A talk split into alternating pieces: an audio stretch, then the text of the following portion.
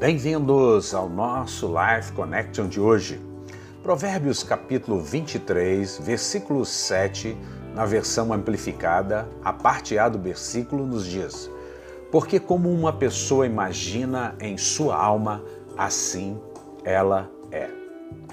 Alma aqui é psique, é a nossa bios, é aquela parte onde estão os nossos sentimentos, aquilo que sentimos, aquilo que olhamos, aquilo que ouvimos, aquilo que cheiramos, aquilo que tocamos, isso afeta a nossa alma.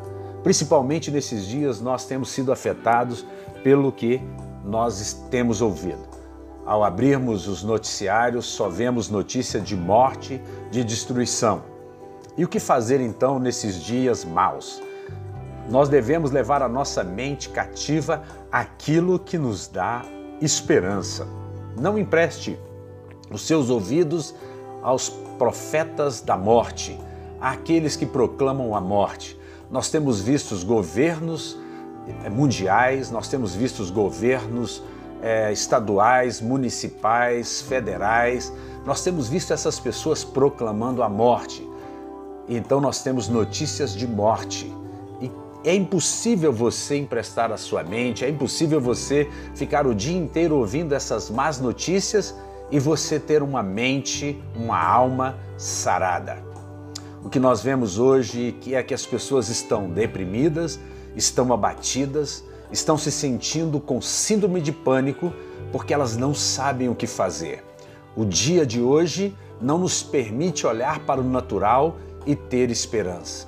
Mas há um conselho aqui, para que você não olhe para os seus sentimentos, mas que você olhe para Cristo que você olhe para Jesus, porque Jesus venceu a morte.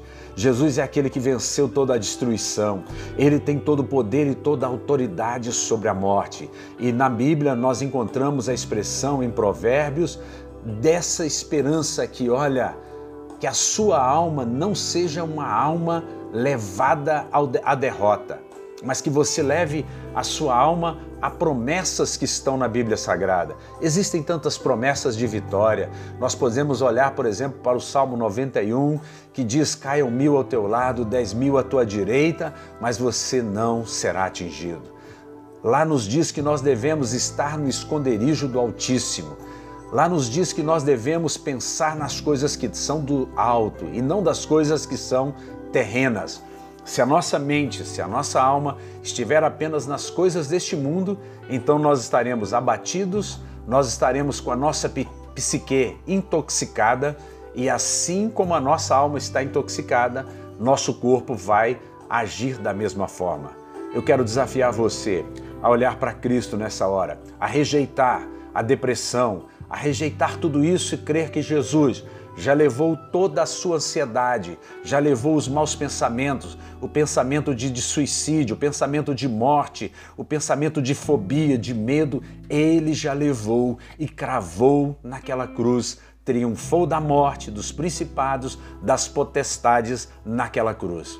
E você, estando em Cristo, você já venceu todas essas coisas que você tenha a mente de Cristo nesse dia, que você seja ricamente abençoada pela graça e pelo favor bendito de Jesus. Um beijo grande no coração. Até o nosso próximo encontro.